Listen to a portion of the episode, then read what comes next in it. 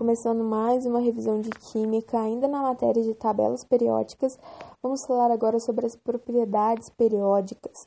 Nessa revisão, nós vamos falar sobre potencial de ionização, eletronegatividade, eletropositividade e afinidade de elétrons. Vamos lá. O que é ionização?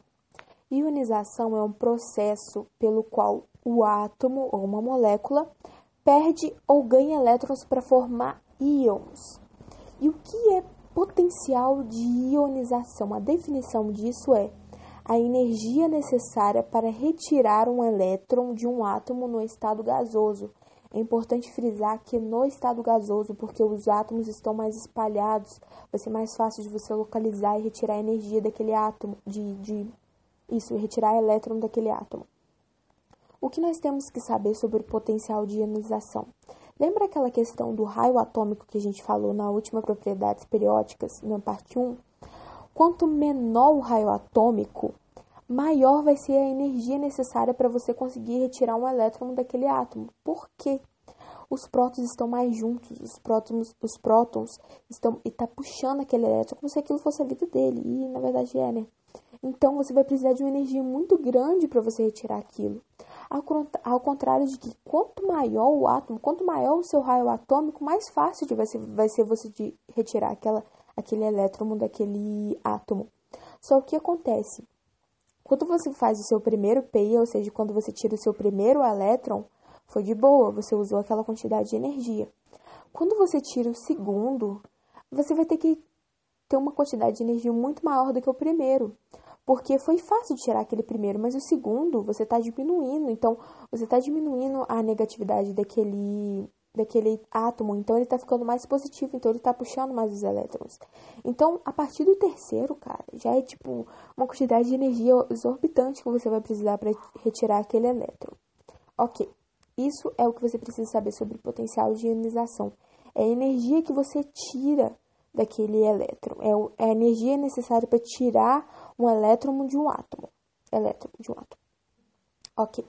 Agora vamos falar sobre eletronegatividade e eletropositividade. A eletronegatividade é a capacidade de atrair elétrons. É tipo, se você é uma pessoa negativa, você gosta o quê? Só de receber, cara. Você não gosta de doar nada. Então, se você é uma pessoa negativa, você só vai receber. Você gosta de receber as coisas. Você não gosta de dar nada. Já se você é uma pessoa positiva, você é uma eletropositividade, você gosta de ceder, você gosta de dar as coisas para alguém. Você gosta de doar. Então, e, é, você tem que pensar de vez se decorar. Pensa nas analogias assim, sabe? Agora, o que a gente tem que pensar também? Vamos pensar na tabela. A tabela periódica tem os metais e os ametais. Os gases nobres não entram, eles não são nem eletropositivos nem eletronegativos, porque eles não gostam de ninguém, eles não gostam de reagir com ninguém, eles ficam lá quietinhos na deles, eles são inertes. Já os metais, eles gostam de ceder elétrons, eles gostam de dar, eles são mais eletropositivos. Então, ele é de um caráter metálico. Então, quando eles falam em alguma questão sobre o caráter metálico, ele está falando que ele é mais eletropositivo, é a mesma coisa, eles são significados iguais. Já o eletronegativo, ele é de caráter não metálico. Então, você pensa, eletronegativo é da esquerda para a direita na tabela, porque o que acontece? O número atômico é maior, logo você tem uma quantidade maior de prótons, logo o raio atômico é menor, não é?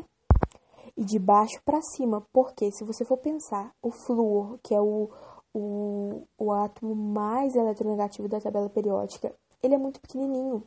Ele, ele tem muitos prótons, então ele quer o tempo todo receber elétrons, então ele vai puxar muito elétrons, então é de baixo para cima. Agora, os elétrons positivos, então você, nos elétrons negativos você está mexendo naquela camada, naquelas, naquela parte dos ametais. Agora, nos elétrons positivos, eles, eles gostam de ceder elétrons, então você vai pensar na tabela periódica, você vai olhar da direita para a esquerda, porque está diminuindo a quantidade do número atômico, está em ordem decrescente. Então, logo, o raio atômico é maior. Então, você vai pensar da direita para a esquerda e de cima para baixo. Por quê? Lembra a questão das camadas KLMNO? Quanto mais de cima para baixo que você chega, maior vai ser a sua quantidade de camadas.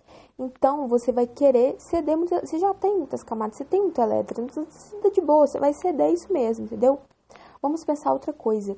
Em algumas questões, às vezes pode falar: ah, é, a reatividade do átomo não importa se ele é eletronegativo ou se ele é eletropositivo, ele sempre vai ter uma reatividade alta, porque eles estão querendo reagir, eles estão querendo ceder ou estão querendo ganhar elétron. Ok, é, é isso que você precisa saber sobre eletronegatividade e eletropositividade. Agora vamos falar sobre afinidade de elétrons. A definição de afinidade de elétrons é a energia liberada ou absorvida por um átomo. Vamos pensar aqui, você é uma pessoa eletronegativa. Você gosta só de atrair, você gosta só de receber as coisas. Quando você recebe o presente, você fica muito feliz. Então, logo você vai liberar energia. Você tá muito feliz, cara. Então você fala assim: ah, o mundo é meu, eu vou liberar energia. Então ele libera energia. Quando você é um eletro positivo, você gosta de ceder elétrons. Então, quando você dá para alguém, você vai absorver. Quando você dá um presente para alguém, você vai absorver a felicidade daquela pessoa. Você vai ficar feliz por aquilo. Então, você vai absorver. Então, é energia liberada ou absorvida por um átomo. Essa é a definição de afinidade de elétrons. Ok, essa foi a nossa última aula sobre propriedades periódicas e também a nossa última aula sobre tabelas periódicas. Eu espero muito que você tenha gostado, que você tenha entendido. Ok, beijos, até a próxima.